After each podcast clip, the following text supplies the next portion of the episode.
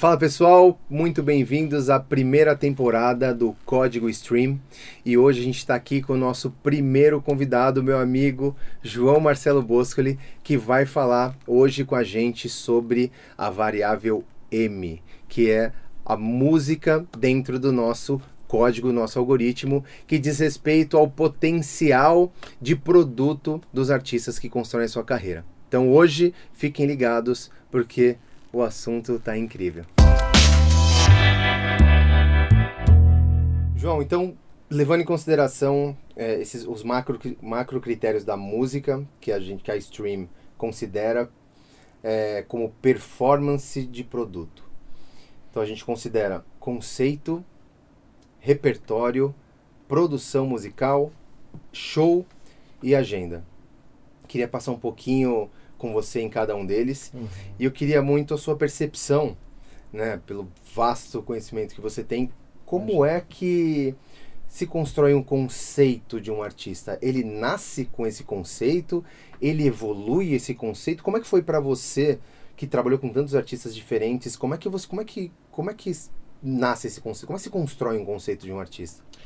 Cara, tem elementos que já vêm com o artista, né? Você vê alguns é, que tem registros quando criança, às vezes, né, quatro, cinco anos, criança mesmo, é, já tem alguma coisa ali, né? Já tem uma, ou uma certeza, ou você vê a criança fazendo determinada atividade, ela é tomada por essa atividade, e aí vai se forjando os contornos, a personalidade também a partir do que escuta. Então, você é pai, você deve ter flagrado assim como eu, né, um, um, dos meus filhos ouvindo uma música que eu nunca imaginei que ele fosse ouvir num momento da vida dele onde as coisas têm um, um, um papel muito importante, aquilo certamente vai para o inconsciente dele e vai moldar. Então acho que é uma, é uma combinação do que vem na, na, no material genético com essas experiências que vão reverberando através dos filtros de cada um e vão construindo a personalidade. Mas é algo tão complexo e imprevisível quanto interessante. Não, isso é muito legal que você falou, né? É, o que molda né, o, o, o a, essa, esse conceito musical do ser humano ao longo da vida dele, né? E, e em, cada, em cada momento da vida desse, desse, desse indivíduo, desse artista, ele poderia ter sido algo diferente. Isso que é muito, assim, acho que é uma percepção muito é, particular. Em um momento da vida ele poderia ouvir mais hip hop, em outro momento ele poderia ouvir um pouco mais de rock, em outro momento uhum. ele poderia. E em cada momento daquilo ele poderia ter um conceito musical diferente, porque assim, o artista ele tem muita dificuldade, né, de, de cara, qual que é a melhor expressão artística? Como é que isso, qual que é a melhor versão dele mesmo? Né? Então ele, ele tem tanta, tanta possibilidade. Como é que como é que você enfrentou isso ao longo do, dos anos, né? Com, os artistas tinham essa dúvida com você? Tipo, putz, eu tenho eu sou muitas coisas. Eu não sei o que eu sou melhor eu não sei qual que é a minha melhor expressão. Tinha era muito isso ou o artista que você trabalhava ele já tinha uma clareza? Assim não eu, eu já sou eu sei que isso daqui eu faço bem. Esses outros talvez não. Eu gosto de gente que erra de maneira convicta assim sabe? Porque a música não, não, não dá em árvores nem vem de outro de outro é, de outra dimensão. Ela nasce nas pessoas né? E isso é algo é, que parece. É uma platitude, é uma coisa óbvia que eu estou falando, mas eu gosto de artistas que. Poxa, que tem uma certa convicção naquilo que, que, que faz e que acredita. Né? Eu gosto de artistas que não estão tão preocupados com a, com a opinião alheia, assim, entendeu? É, escuta, mas escuta com parcimônia. Porque, veja, para cada escolha que você faz, tem um monte de renúncias, né? Perfeito. Se você tem 12 notas e você dá uma, né? Para começar, você poderia dar as, as outras 11 e você escolheu aquela, da melodia.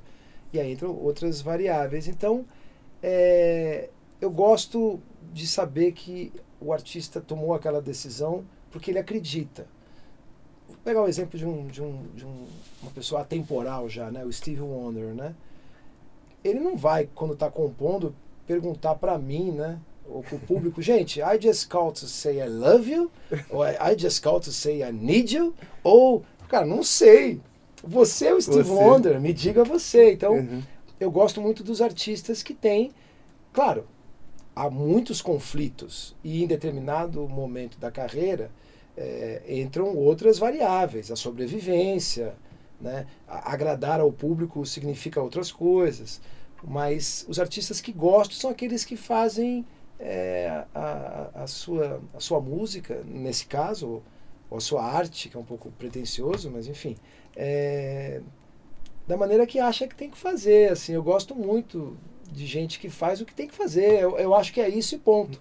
Samba eu canto assim, e Sim. ponto. Não tem certo e errado e tal. Né? Não é um hospital onde você está operando é, corações humanos. E aí eu acho, não, não tem eu acho, tem a é, ciência. É, tem o, as melhores práticas e uhum. tal, né? tem as, é, é, as, as, políticas todas é, baseada em, ou baseadas é, no que já se fez.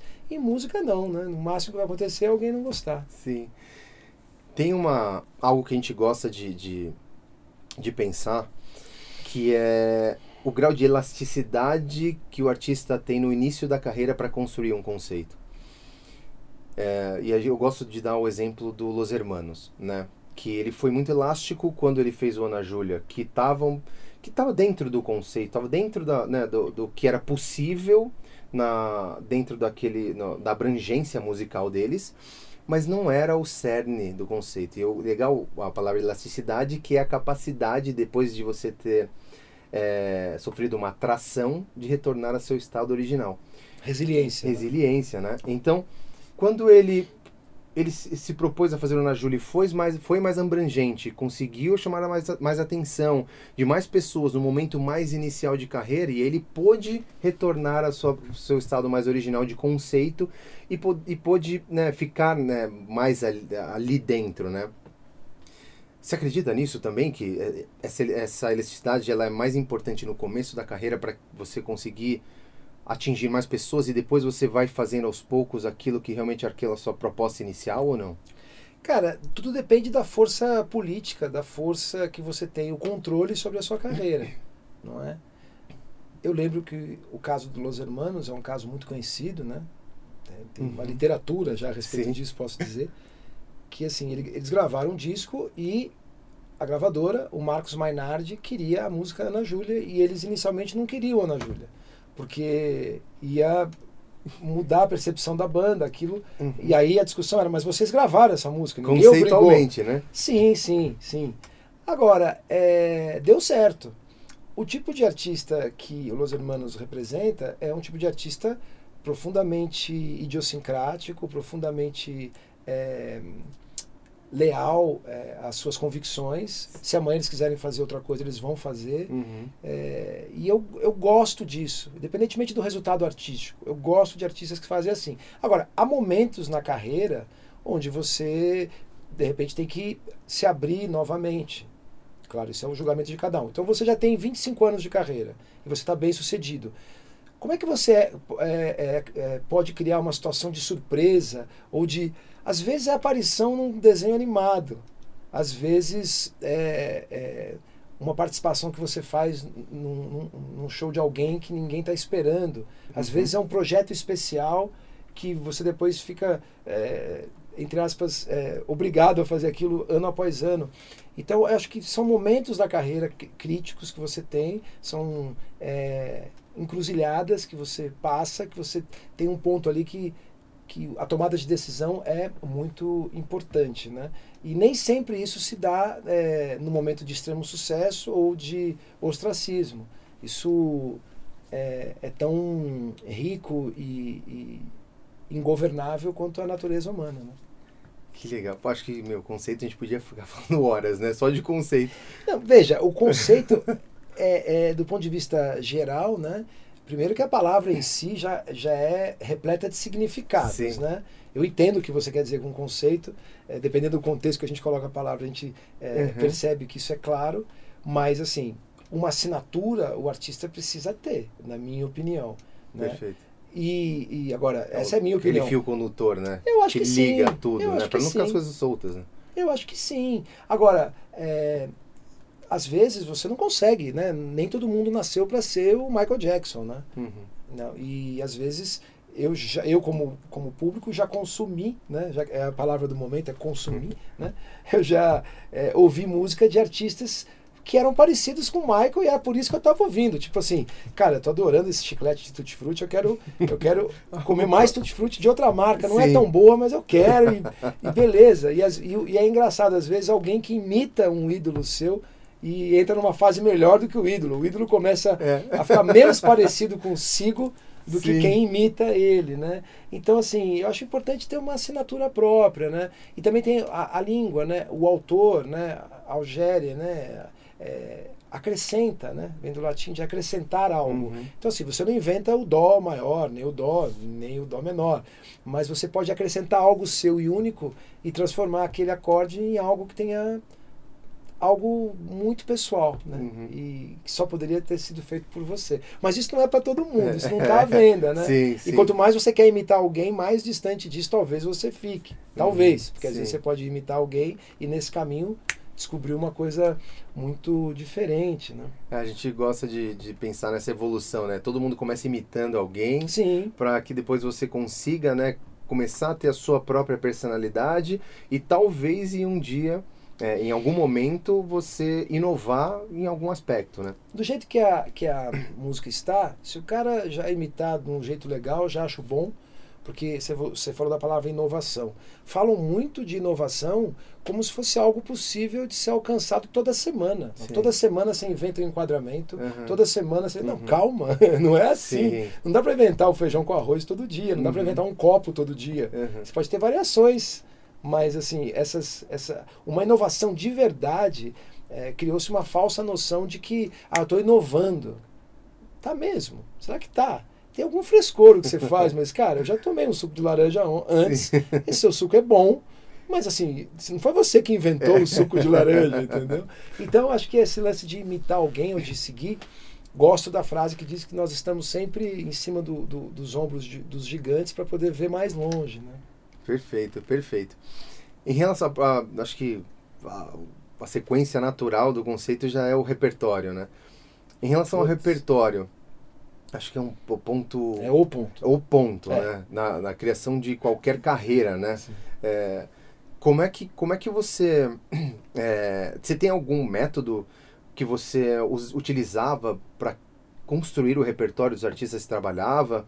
Por exemplo, poxa, no, no, repertório ele tem que ter uma música que ela é um pouco mais comercial, tem uma que um pouco é mais conceitual, essa aqui que ela é ela vai ser uma música intermediária entre algum lançamento. Existia algum tipo de método para criar ou assim, não? Eu quero as melhores possíveis aqui dentro hum, e ponto final. Hum. É, vamos lá. Quincy Jones, né, que é um mestre que eu sempre escuto e tal ele falava na época do vinil: o lado A é para eles, o lado B é para mim. Então, quem são eles? Né? É a indústria, é o pessoal que está pagando a conta, é o pessoal da promoção que acha que tem que ser assim, tá? Eu faço uhum. o melhor possível, tudo não vou me violar. Mas o lado B eu vou fazer o que eu quero e beleza, ah, né? Que legal. Ele dizia isso e eu acho muito bacana. O segundo, a segunda coisa que ele dizia que eu gosto é quando você começa a pensar muito em dinheiro, racionalizar muito, pensar muito em grana, Deus sai da sala. E terceiro, um, um grande artista com a música errada não chega à esquina. Um artista médio com a música certa pode conquistar o mundo. Então acho que com essas três citações do Quincy Jones a gente consegue resolver essa, que essa legal. questão. Meu, a minha metodologia é a metodologia que eu aprendi com a minha mãe. Você tem que ouvir música o tempo inteiro e ficar procurando comida é, procurando oxigênio, procurando água, procurando cuidar dos seus filhos e procurando canção. Essa é, faz parte do ofício, é tão importante quanto tudo isso. Né? A Elise uma vez recebeu uma música do lado A de uma fita cassete e ligou para o Vitor Martins e para a Sueli Costa, ligou para o Vitor e disse, eu vou gravar essa música, gostei muito, mas eu posso alterar uma parte da letra? Claro, Elise, o que, que é? Ao invés de hoje de manhã, quando acordei, como a música fala de um insight, eu quero ontem, quero mudar para a palavra ontem, tem uma força na prosódia maior. O Vitor adorou e falou, mas Elise, demais o que você falou, claro, mas eu não te mandei essa música. Então, como você não mandou essa música se eu ouvi essa música? Mas eu não mandei essa música. O que, que tinha acontecido? Ele pegou a fita do lado A, ele e a Sueli Costa, viraram do lado B e rebobinaram um pouco, voltaram um pouco, para gravar, para testar. Você não vai mandar uma música para Elis Regina sem testar se o gravador está funcionando. Voltou o lado B e gravou 20 anos blues. Checou, viu que estava bom, virou a fita do lado A e falou: vamos gravar aqui então a música. A Elis ouviu a música do lado A, ficou ouvindo a música até acabar o lado A, virou o lado B, ouviu o lado B inteiro e achou a música no final. Essa pessoa não está afim de gravar. Essa pessoa precisa gravar, senão ela vai morrer. Esse tipo de relação com o repertório é o que eu acho interessante. É de você estar tá o tempo inteiro buscando, porque a, a, canção é tão importante para o cantor, para a cantora, para o artista, para o músico, uhum. quanto o roteiro é para um diretor ou para um ator. Sim. Né? O Marlon Brando foi o Marlon Brando enquanto ele estava com bons roteiros, quando ele começou a brincar com a própria carreira. ah, é, né? É. Então, para mim, repertório, depois do, do, do, do, artista, depois do que a natureza deu a ele, depois do talento natural, é, o que ele, ele vai moldando aquilo, o repertório é fundamental, fundamental. porque a sua voz vai é, se construindo na direção do repertório que você gosta. O artista com o repertório errado, na visão dele mesmo, de quem trabalha com ele, como disse o Quincy, não chega até a esquina. esquina. Né? E, e é engraçado, é, João, que hoje o sertanejo ele está muito forte e né, no momento muito é, de expansão, né, um momento muito grande do sertanejo. E a prática do sertanejo em relação as, a, ao repertório, né? Hoje tem grupos, tem, cara, dezenas, centenas de grupos de composição trabalhando uhum. para colocar as melhores músicas dos maiores artistas e tudo mais. E muita gente atualmente acha que isso é uma prática exclusiva do sertanejo. Acha que ah, foi o sertanejo que inventou isso, poxa, por isso que o sertanejo está onde está e tal. E Cara, isso na verdade sempre existiu desde Sim. que a música é música, né? Sim, o uso disso pelos artistas da música sertaneja contemporânea, é, ele é um procedimento é, muito feliz de ser adotado, porque você trabalha com probabilidades e quanto mais música você tiver paciência de ouvir e, procurar, tentativa e erro, a natureza trabalha assim, não será o ser humano que fará diferente. Uhum. Todo cara que fala eu tenho a fórmula do sucesso é um tratante. É. Que ninguém tem. Na história do século XX não tem nenhum artista, nenhum produtor, nenhum compositor. Tem ciclos, sete anos e tal, aí estabiliza, aí vem um novo ciclo ou não. Uhum. Mas esse negócio de achar que tem a fórmula. Então o George Martin poderia ter feito 10 Beatles e não fez por quê? Né? Ou então, Quincy, não, né? Não, Quincy, 10, 10 Michael, né? O Max Martin, que é muito citado hoje, ele é um cara que produz muitos sucessos, né? Uhum. Só que o número de canções que ele produz para ter esses sucessos é muito maior. Uhum. E pode ter uma taxa de acerto alta. Mas, cara, Terry Lewis e Jimmy Jam de Minneapolis continuam sendo os dois produtores com maior quantidade de música no top 100 americano. E passam períodos também é decente, tal, mas não tem mágica.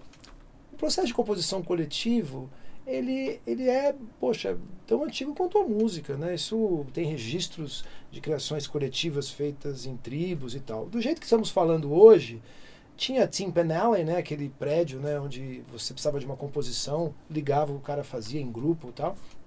Mas desse jeito que a gente conhece, eu acho que começou na Motown, cara. Assim, é, claro, não tem um dia que atenção, a partir de agora vai começar. Pum! Não, as coisas vão acontecendo organicamente, uhum, mas a Motown uhum. cristalizou. Então tinha a equipe de compositores, a equipe de arranjadores, o uhum. Barry Gordy, que era de Detroit, de Motortown, Motown, ele começou a, a, a levar para a música o pensamento da linha de montagem. Ele tinha trabalhado nas fábricas de, de, automóveis e pediu demissão, queriam matar ele, a família, ele não tinha dinheiro. Ele sonhava abrir uma gravadora em Detroit e abriu com, em 58 com dinheiro emprestado da, do avô, né? É, Pops, né? Então ele criou esse lance e essas associações todas é, é, é, elas funcionam e hoje eu percebo que pelas pesquisas, inclusive que, que eu vi com vocês, é, compartimentado. Tem gente que só cuida do refrão, tem gente que só cuida do pré-chorus, né, o pré-refrão, o pós-refrão, uhum. o BPM, o beatmaker, que era o cara que fazia a batida antes. Hoje ele quer é, a, autoria nas, nas músicas, então você vê as fichas técnicas, tem 8, 10, 12 pessoas. é, é um jeito de fazer. E não tem o certo ou errado. Isso funciona. Exato. E, e acho que a música sertaneja adotou nos últimos 15 anos, pelo menos, uma série de procedimentos que, do ponto de vista de negócio musical, eles são, poxa, quase que indiscutivelmente bem-sucedidos. Criaram um ecossistema próprio, criaram uma Uhum. linguagem, é, pegaram outros, outros formatos estéticos e, e- e- e abraçaram. Eu acho, do ponto de vista de análise de procedimentos, assim, é, quase irretocável. É muito bacana. Eu tive a oportunidade de participar, né, de, de alguns grupos, de algumas audições presenciais, né, até de- desse processo de construção. E, e os grupos eles são separados em especialidades, né? Então tem a especialização rítmica, letra, harmonia e melodia. Então eles pegam os indivíduos do grupo que têm especialidades em alguma dessas quatro características e eles vão misturando Entendi. essas Você vê quantas pessoas precisam para dar um Steve Wonder, para para dar um Paulinho da Viola, né? Pois é, para dar um Guilherme Arantes. é verdade. Se nascem muito poucos, Não, né? tô brincando. Mas- É uma metodologia. Eu acho curioso, né, e por departamentos, assim, curioso mesmo, não é uma ironia nem nada. Agora, você falou de uma expansão, eu não creio que esteja mais em expansão. Não tem mais para onde expandir. Isso. Aqui no Brasil, eu acho que te- tem um ponto até de saturação, onde Uhum. foi percebido, isso por quem produz, ou boa parte das pessoas que trabalham com isso, é, boa parte que trabalha com isso, e é, foram misturando outras coisas e tal. Algo que, assim, se você olhar, desculpe, né? Não quero ser antipático e tal, mas acontece aqui o que aconteceu nos Estados Unidos 10, 15, 20, 30 anos antes. Uhum. Né, esse negócio de, de, de renovar o- a música sertaneja começou nos anos 60, lá no Countrypolitan. Né? Uhum. O lance de misturar aqui é, o country com o hip hop. Georgia Florida Line é, com Nelly, é, o chamado Bro Country, teve o, o Akon é, com Hank Williams, misturando os dois. Então, assim, cara, é, é legal, é bacana, funciona, mas assim, não dava assim, esse, esse ah, esse, essa inovação toda é apenas desinformação. Tudo já foi feito Sim, antes, entendeu? sim. Raramente, eu, eu não me lembro de ter visto uma coisa que aconteceu no Brasil, na minha vida, antes, da- antes de eu nascer, talvez, estudando e tal, que você fala, putz, isso é uma coisa que o Brasil inventou, não tem lugar nenhum, é só nosso, com- no que diz respeito a procedimento técnico, Uhum. né? Não estou dizendo de inventar um jeito de tocar e tal, isso é outra coisa. Mas vamos misturar hip hop com country? Vamos, jamais já fizeram. Uhum. Vamos agora misturar tal coisa, vamos fazer uma música mais urbana e tal? Vamos. Fizeram nos anos 60 Uhum. nos Estados Unidos. Então, assim, é, inovação é algo mais raro, mas eu repito, eu acho incrível, mesmo. Acho uma, uma aula para vários segmentos de música brasileira, para MPB, por exemplo. A MPB não estaria tão segmentada e tão. é, parece quase uma peça de museu se tivesse sido mais aberta como foram os, os artistas do Uhum. chamado sertanejo, sertanejo universitário, sertanejo Sim. pop. Legal. É, João, agora a gente indo já, acho que o próximo passo da- depois do repertório é a produção, né? A gente produzir essas músicas. Você acredita é, no processo de produção onde o artista se encaixa ao produtor ou à produção ou a produção se encaixa ao artista? Como é que como é que você enxerga essa parte criativa de produção e como é que foi ao longo da sua carreira isso? Como é que você enxerga a produção? né, da vida, né, da textura, a parte psicoemocional. Como é que é isso? Como é que tra traduzir tudo isso, né? Esse conceito, esse repertório nessa produção musical? O produtor musical ele está para a música, assim como o diretor e o produtor executivo estão no terreno da cinematografia. Então é um trabalho. Primeiro você autoproclama que você é produtor, né? Você decide que você vai ser produtor. Uhum. E aí, quanto mais eu acho que você trabalhar em diferentes segmentos da, da, produção musical em si, entender como uma música nasce, eh, como os, os microfones funcionam, como são os arranjos, a cabeça do artista, enfim, quanto mais você sacar isso, melhor. Eu venho de um período, eu nasci em 70, então eu venho de um período onde os produtores, os superprodutores já existiam, Uhum. já, já havia nascido o termo, eh, o, o produtor superstar, né? O su- o superstar já, já tinha a partir do Emir Deodato, eh, do Quincy Jones, esses caras todos, o Maurice White e tal. Tinha muito pouca gente que se, se autoproduzia, Uhum. né? Isso era uma coisa, pô, o Prince conseguiu no disco de estreia se autoproduzir, foi um, uma loucura, ele com 18 anos pegou um milhão de dólares e falou, eu vou me produzir, não, você não vai e tal. É, então assim, já existia esse peso, mas não era uma coisa tão é, popularizada é, junto à opinião pública, junto ao público de maneira geral. Foi nos anos 90, até onde eu posso notar, que, sobretudo a partir das- da, da metade dos anos 90 para frente, que o produtor começou a aparecer nos videoclipes. Né? Começou a estar ali do lado dos caras, tipo assim e tal, fazendo uma abertura, meio como se fosse um MC, né? Vem aí, Fernanda, isso aí. É, aqui, João Marcelo produzindo e tal, falando como se fosse uma vinheta e tal.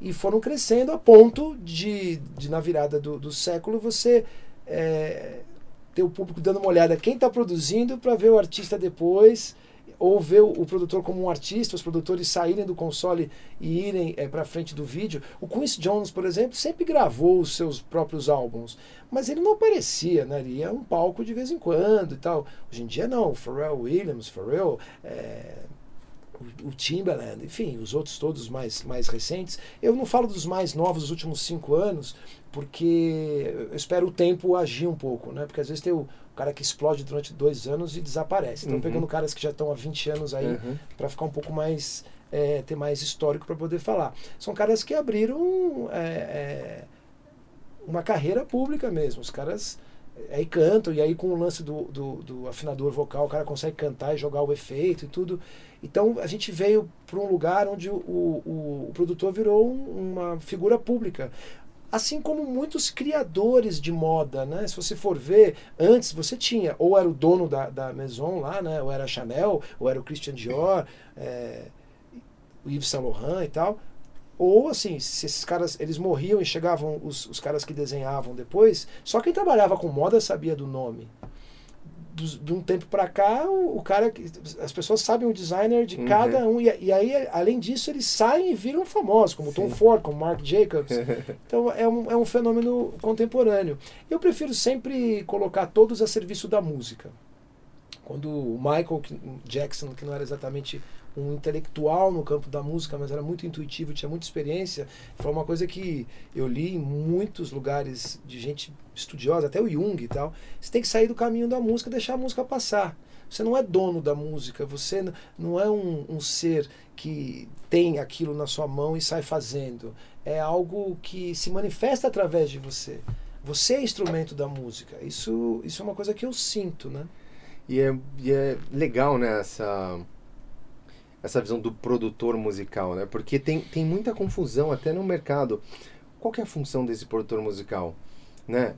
E- o produtor musical é o cara, ele, ele é o cara que grava, ele é o cara que arranja, ele é o cara que tem a visão mercadológica e direciona o caminho, ele supervisiona, ele mixa.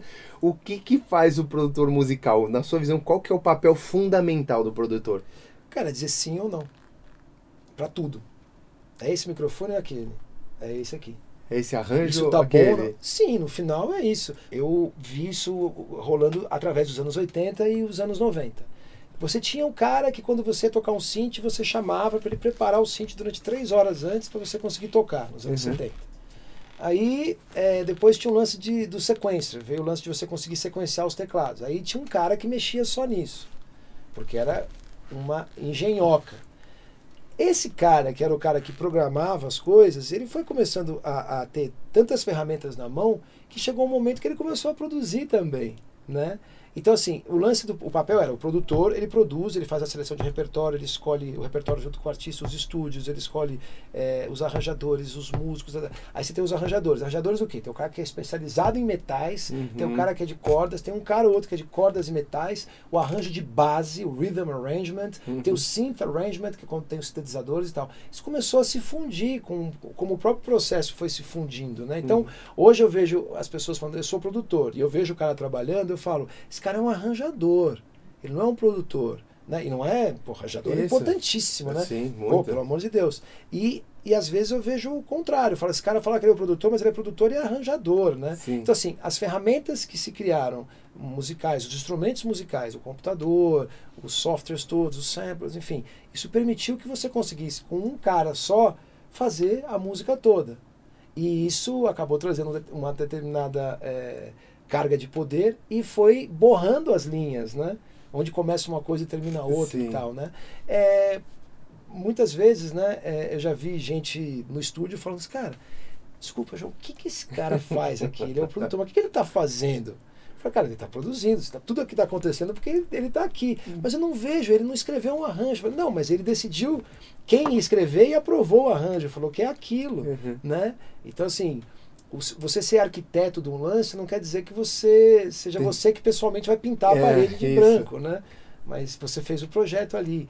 Para mim, a coisa mais importante do, do, do, do, produtor, na minha visão, é servir ao artista e servir ao processo todo, como um todo. E quanto mais ele for, é, é, mais conhecimento ele tiver dos processos todos, melhor vai ser o trabalho da produção. É, mais, é, mais sabedoria vai ter ali, é, conhecimento envolvido. Agora, tudo isso é tão. É tão é, impreciso e tão imprevisível, que às vezes você pega um cara que tem muita experiência e ele não consegue fazer uma coisa que um cara de 20 e poucos anos, ou um adolescente, faz, né? É, sei lá, a gente teve uma década aqui da Billie Eilish, né? Uhum. Da Lorde, coisas aquele é, é, bedroom pop music, né? Sim. Tudo feito num quarto com um computador. Quarto, é. Então, assim, cara, é, eu sou musicalmente muito aberto aos processos. Eu não gosto só, eu só não gosto, não tem problema, pode falar. Eu não gosto quando alguém fala, cara, é assim. Isso é assim que é. faz. Não, a câmera, a câmera tem que estar tá ali. Não, tem que, não, isso aí não pode. Não. Tem três câmeras, o cara vai fazer um celular. Vocês não, como assim? Tudo pode. Sim. Faz o que você quiser. Né? Desde que você não, não esteja desrespeitando ninguém, faz o que você quiser.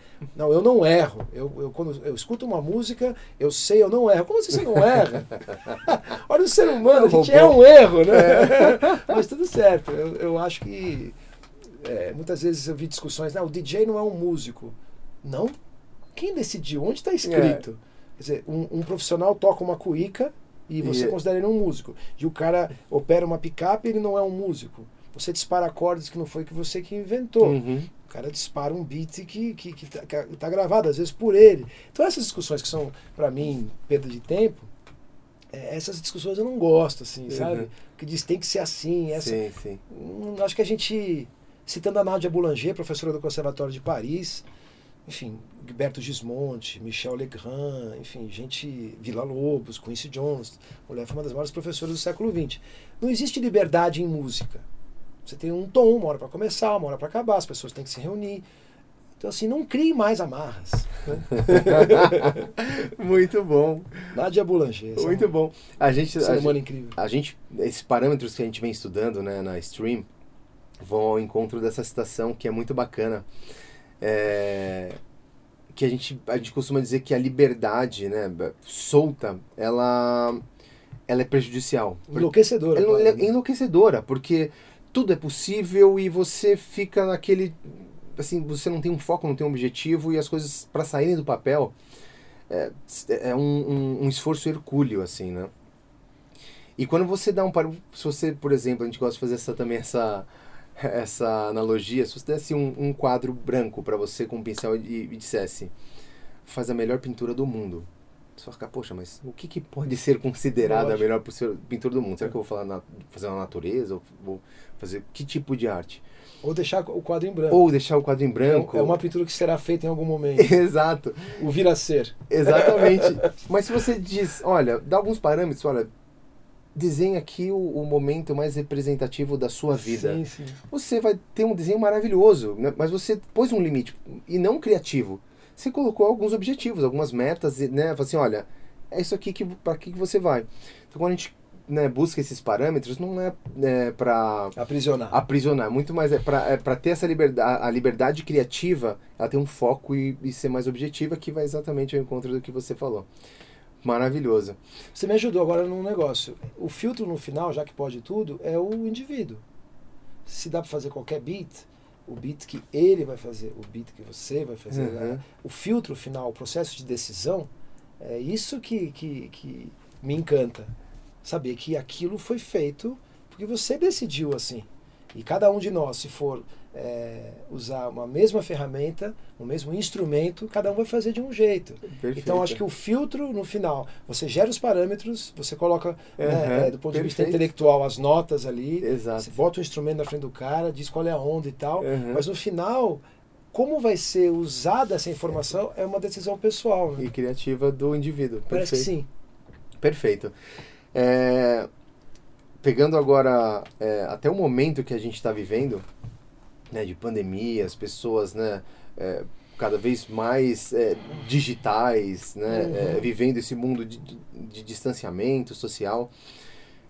Como é que você enxerga a importância do show ao vivo, da experiência que ah, aquele público, né, daquele artista tem né, ao ser impactado pelo show?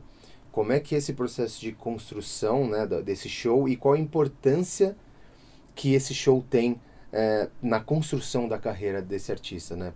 Da, na experiência que ele cria no público? Se você me fizesse essa pergunta antes da pandemia, a minha resposta eh, seria a mesma que eu dei durante toda a minha vida observando. Eh, cara, é no show ao vivo que a coisa acontece. Se você tem uma carreira artística e você não faz pelo menos dois a três shows por semana, você ainda não está vivendo disso, ainda não está acontecendo nada. Salvo algum concertista, alguém que viva dentro de estúdio, mas mesmo assim, a Uhum. carreira precisa se consolidar Uhum. é ao vivo, é, é, é, um, é uma coisa de, de absorção, de algo que você sorve é, coletivamente, né, cara? Então, assim, para mim, o show é um indicador poderosíssimo, é um é, é o que sustenta o artista. Para mim, assim, é- se você tiver que escolher três vetores, é, um deles é o show. Se escolher dois, um deles é o show. Aí no um eu já falo, É. putz, grilo, aí já é difícil. Aí é uma combinação, mas assim, é muito, muito, muito, muito importante, né? Esse paraíso artificial que é o estúdio, que eu adoro, é a maternidade da música, é, é interessantíssimo, mas tem três ou quatro países no mundo que você pode viver, um pouquinho mais talvez, que você possa viver exclusivamente de direitos de músicas que você consegue gravar. Então, se você me perguntar, do ponto de vista humano, de experiência, de evolução, de aferição, de, de sobrevivência, de tudo, é, o show pra mim era o lance. Quantos shows você faz por semana? Tanto, legal. Aí eu já sei se o cara existe ou não, Uhum. né? Uhum. É, E tem muito dos shows também, né, de, que são shows covers. E aí tem o show que é o show autoral, da original daquele artista. É, Mas você já foi a um show cover? ah, você vai quando você vai num, num, evento, assim, num, num bar, numa casa ah, sim, noturna. sim, sim. Você tá falando de alguém que não é a razão principal de você estar ali. Isso, exato. E aí você tá lá, às vezes até tem uma atenção, mas ele tem um repertório baseado. E- isso, que Tá. não é o repertório dele. Entendi. E aí eu, eu a gente percebe que é, antiga, a, a internet democratizou muito tudo, né? Ih, Então- eu vejo. muito. Eu vejo. Então, antigamente era grande mídia, ou era TV, ou era rádio que, que Sim. ditava o que, que acontecia e quem estava tocando e, e que quais carreiras né, a- as pessoas consumiriam, né, quais artistas Sim, esse consumiriam. filtro era E eu lembro, veloz e atroz. e eu lembro até que, que assim, pô, se você quisesse, até a, a- o pessoal da minha idade, assim, na época, esperava sair o novo clipe no MTV e você tinha que pedir na MTV para assistir aquele clipe. Não tinha, você não podia acessar o seu celular e escrever YouTube e você ia lá e, e assistia. Hoje não. Que gostoso quando tinha a chave da dispensa e você não poderia comer porcaria todo instante, né? Ou você não poderia é, comer churrasco todo dia, ou pedir pizza É. todo dia. é, Hoje tá tudo à disposição. Nossa, Come hoje- tudo o que quiser, a hora acho que quiser. Estranho, eu adoro, mas acho estranho isso. Mas diga lá. E, e aí é é muito democrático. Então, assim, qualquer um que quiser ouvir, você vai lá, busca o seu artista preferido, os similares a ele, e você com- começa. Começou a existir carreiras antes. Carreiras, né? É, artistas, né? Que começaram a, a ter um certo destaque antes mesmo de terem shows. Ah, então, mas, aí, o- mas aí o cara marca o show e aí as ele tem que pessoas não vão, né? Ou ele chega no palco e não rola. Isso não é bom, né? E acontece. Porra, se acontece? Muito. Ué, tem muitas estrelas né, no, no, cenário brasileiro. Quem trabalha com show sabe disso. Tem aquelas estrelas que são super famosas, que fazem um monte de campanha, mas que não são grandes vendedores de ingresso. Perfeito. Tem pessoas que não estão na grande mídia o tempo inteiro e são grandes vendedores de, de ingresso de show. Uhum. Agora, esse fenômeno que você falou tem a ver com, a, com as mídias eletrônicas, independentemente Sim. da internet que ainda não tinha sido popularizada na época que a MTV começou. Uhum. O cara explodia na MTV, beleza. Mas primeiro, né, tem que ver se quando ele chega no show ele consegue entregar. Uhum. E segundo, tem que ver se isso acontece muito hoje na internet, isso é tão óbvio que tem coisas que eu quero ver ali, mas eu não quero ir até o show. Não, eu quero ver um meme do cara, eu quero ver um, um clipe ali, mas daí até um show não, show não. Então, Sim. cê, às vezes tem, tem figuras que tem milhões, né, dezenas de milhões de views, e aí marcam um show, descobre que as pessoas querem ter aquela experiência em determinada mídia, em, Perfeito. determinado momento, e não ao vivo. E tem o que a gente chama também de, de os artistas que construíram a base sobre a música e as celebridades que construíram a base da sua base de fãs na sua imagem. Por exemplo, o cara sai do Big Brother, ele tem uma audiência. Foi construída uma audiência, mas uma audiência que consome a vida dele, não a música. Ele quer aproveitar aquela audiência para se lançar como, como artista. E aí ele vai ter que converter aquela base para consumir Normalmente pode até dar a certo. música. né? Claro. é, pode até dar certo, mas é uma dificuldade muito grande, né? Porque aquela, aquela base não foi construída é, sob ó, ó, essa, uma estrutura musical que ele propôs. Olha, eu sou um Uhum. músico e esse é o tipo de música que eu, que eu, que eu faço. Então as pessoas que estão ali, é, teoricamente, gostam daquilo, né? Então ele vai ter que passar por um processo ainda é, de prova muito grande. Ele foi conhecido, agora ele precisa saber o que, que vai fazer com o isso. quê? E se as pessoas que seguiram ele gostam daquilo que ele está se propondo. Eu acho que uma pessoa que admira o jeito que eu danço numa festa, o jeito que eu bebo, as, as coisas que eu falo, as discussões que eu tenho dentro de um quarto e tal, é, não existe uma relação necessariamente direta com o fato de eu produzir uma música que ela, que ela possa vir a gostar. Eu não sei, cara, celebridade até os anos 60 era um termo pejorativo, né? Sim. Celebridade era uma pessoa conhecida por ser conhecida. E virou uma coisa, né, que a molecada pergunta, esse cara é famoso? Quantos seguidores eles têm? É, Ou ele tem, mas assim, é, o que pra mim não quer dizer rigorosamente nada. O fato de ter uma música que tem um milhão de pessoas que gostam, não vai me fazer gostar mais daquela música ou não. Se a música é uma ilusão perceptiva criada dentro do meu cérebro e é uma, é uma experiência muito Individual. íntima, individual, por mais que você pode ter uma fruição coletiva, o fa- ah, um bilhão de pessoas gostam. Hum, legal. Poxa, uma vitória pro, pro artista, mas. E daí? Né? Isso não, não- não- Uhum. tem nada a ver com, Com a música. sua decisão, né? Se Não. você vai gostar daquilo ou Eu não. acho que não. Claro que. Tem a prova social, tem essas coisas. Não, veja, o gosto musical, tem muitos evolucionistas, muitas pessoas que trabalham com, com neurociência, que trabalham com música, que, que dizem que a- o seu gosto é essencialmente forjado né, no momento em que você começa a se relacionar com outras, com outras pessoas na sua adolescência. Né? Uhum. Você se apaixona por alguém, você começa a transar com alguém, você tem um grupo que ouve aquele tipo de música. Essa música costuma reverberar na sua vida para sempre, né? Então quando você quando você está sentindo alguma coisa sexualmente forte por alguém, a música que você está escutando É, marca a sua vida. até no Darwin, né? O Darwin fala da- da- do surgimento da música como uma ferramenta de sedução, de atração é, sexual Uhum. é, entre os humanos, outras espécies também, mas entre os humanos, né? Uhum. música do jeito que a gente faz, né? O passarinho fica lá subiando e tal. Tá presente em todas as espécies. Uhum. Então, tem esse lance social todo, mas, cara, eu quero ver, eu quero ver, vamos de novo falar das pessoas que estão fora do Sim. Brasil, que já estão há muito tempo. Eu quero ver o, o- Steve Wonder tocando piano, cara. Eu não- Pra mim, o jeito que ele, que, ele, que ele compra as coisas, se ele vai ao supermercado, o- se ele gosta de almoçar isso ou aquilo, são curiosidades tal, mas eu até prefiro não saber. Eu gosto muito. Às vezes você gosta mais do artista do que do ser humano que está por Porra, trás do artista. Mas você tem dúvida? Chaplin, Miles Davis, é. Polanski, o Brando. Pô, o número de pessoas que a gente vê que, que do ponto de vista é, particular, como indivíduos, tem. Problemas absurdos. Tem gente, né? não, tem coisas que fariam que você falaria, caramba, não, não precisava É. saber disso, É, né? Não quero ser mais amigo dele. É, se a gente ainda levar em consideração que a música se manifesta através do artista, me parece desnecessário. Eu acho, cara, eu não tenho esse interesse, assim, de verdade. Assim, Uhum. Eu quero saber se, se meu filho, né, almoçou bem ou não, se ele está indo bem na escola, que roupa que ele está usando. Sim. Mas assim, Mas acho, acho tão hoje- irrelevante, cara. Mas hoje em dia, eu- hoje já não dá mais pra separar, né? Porque as pessoas estão tão imersas na vida das outras, Mas, vendo o que ela come, o, como ela escolhe, se ela escovou o dente, mas quem disse que se ela vai ser acordou. Quem disse que vai ser para sempre assim? Pois é, né? A, a história é pendular, cara. Pois o século é, XII cíclico, né? O século XII, o século XII foi o século da velocidade. Depois a gente desacelerou. Uhum. Né? A gente acha que.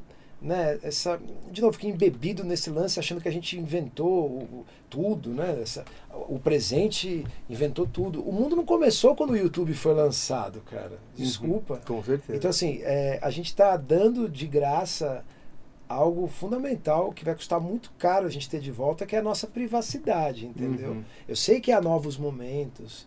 Quando chegou a eletricidade, as coisas que aconteciam em paralelo começaram a acontecer de uma velocidade muito maior, de forma matricial, tudo certo, mas a quem interessa essa aceleração? Eu ser um bicho que fica com um meio de pagamento na mão consumindo. Ah, a quem interessa? E quem diz que, que vai, essa aceleração continuará? É. Vê essa pandemia que deu uma desacelerada em muitas coisas. Muitas. Né? Acelerou outras. Eu só acho que assim, esse é meio.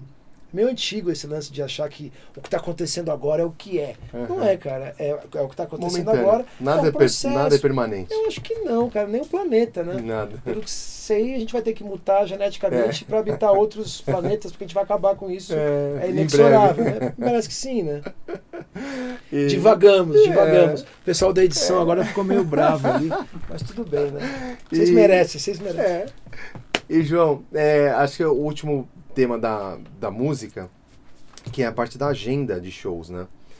E, e a agenda de shows, né, ela diz muito é, onde esse artista está sendo consumido, onde é que para que tipo de público ele está fazendo show, é um público mais teen, é um público mais adulto, tá em que região?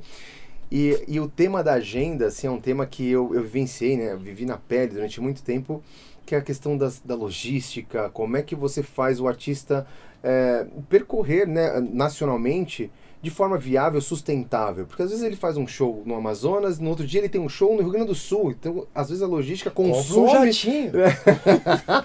que também e, e também o jatinho é para curar um dos maus do, do é, dessa loucura de aceleração, né? Que é o artista fazer 20, 30 shows no mês e ele não ter tempo para ele almoçar em casa, comer é, com a família, passar um final de semana ou final de semana não, porque o artista está sempre fazendo, fazendo show, mas tá mais presente, né? Tem o artista recentemente É uma fase que quando ele tá, ele reclama e quando passa ele reclama mais. Exato, é, é, é um paradoxo, né? Nunca tá, tá, tá, tá bom. É difícil, claro. Mas, mas é muito difícil. Então a gente tem vários casos recentes, né? Desde o Gustavo Lima até mais dos artistas mais populares, né? O Lucas Luco, que passaram por, por períodos assim super é, é, críticos em relação à saúde mental, saúde psicológica. De, de fato, pô, o cara sai, volta para casa, tipo, a cada 120 dias o cara dorme uma vez na casa dele, vê uma vez, talvez a família. Máquina de moer gente. É uma isso é máquina, isso é Alimentação. não, tudo. isso não é sustentável em nenhum sentido, né? Isso aí é- é- causa problemas é, muito sérios. Então, como é que você, como é que, como é que foi esse- essa questão da agenda para você ao longo da, da sua carreira? E como é que você enxerga isso hoje em dia para os artistas? Até hoje, nesse momento de pandemia, né? Eles estão mais em casa, né? E acho que talvez alguns mais felizes por estar passando um momento com a família. Mas em breve a gente acredita que isso retome, né? Espero Aos que sim. poucos, né? Retome isso em, O momento atual é trágico, né? Porque existe toda uma cadeia de profissionais é, que está desempregada. A música foi, né, virou um clichê já. Ainda bem que virou, porque as pessoas aprenderam. Uhum. Foi a primeira a parar e a, a última. última a voltar. É, isso é um momento terrível na, na história. Cara, não é todo mundo que consegue estabelecer uma agenda de 25 a 30 shows por mês. Uhum. É, isso são, são algumas figuras que conseguem e você tem toda a razão, né? Quando você vê um cara viajando com, com um cozinheiro e acha que é frescura, é, talvez você não tenha Passado, passado por isso ainda. isso, porque, né, é, tem amigos que estão tocando com artistas e levantam à noite para o banheiro e batem com a cabeça na parede. Uhum. Porque estavam num quarto Aham. no dia anterior que a porta era ali É. e tal. Começa a ficar um negócio insalubre. Eu acho que é, cara, é uma. É, é um desafio da profissão. Você precisa gostar de estrada. Se você é um artista e não gosta de estrada, isso é muito, muito difícil. Tem artistas como o Dominguinhos, que não andava de avião nem a pau, era só de carro Uhum. mesmo, né? E isso é, cria uma, uma- outra realidade logística, tem que ir montando shows que consiga ir e voltar, Uhum. etc. Mas precisa gostar. Eu, pessoalmente, é, trabalhei bastante com alguns artistas em estrada e falei, não quero isso para minha vida. Então, eu sou um cara de estúdio há muito tempo por causa disso. Uhum. Eu tenho muita admiração e não conseguiria, do ponto de vista físico e mental, eh, passar o tempo viajando.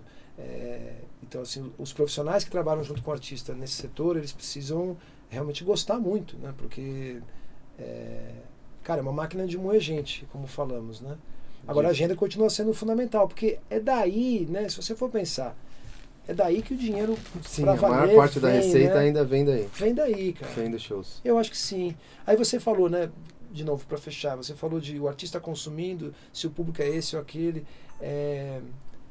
Cara, isso é uma coisa que intuitivamente o cara vai descobrir. Agora, também há casos de artistas que se, eh, se percebem falando com um público que ele não se identifica.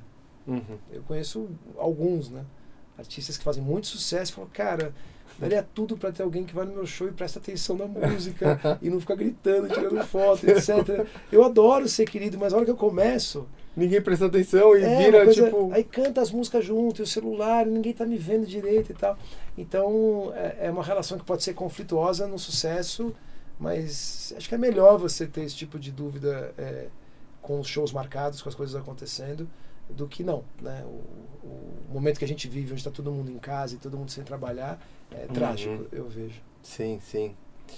João, queria te agradecer, obrigado, cara. obrigado. Vocês são tudo malucos, vocês estão colocando parâmetros completamente racionais num negócio completamente irracional.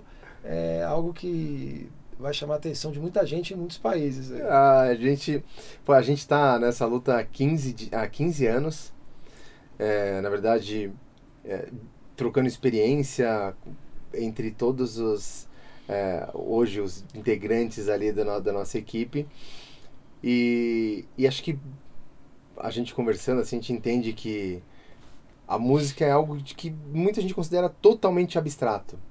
E ela tem a sua parte abstrata, que é a mágica da música. Isso nunca vai mudar. Mas tem muita coisa que não, que ela é mensurável, que Sim, dá pra sim, medir, que é sim. controlável, coisas que, que, se, que se passam como incontroláveis e abstratas. E acho Uhum. que é nesse ponto que a gente vem trabalhando muito para parametrizar, deixar a, a tudo de uma, é, de uma forma mais clara, Vamos- traduzir. Organizar esse hospício um pouco, vamos organizar esse, Vamos, essa loucura. né? vamos, vamos e vamos junto, porque ninguém faz nada sozinho. Claro que não.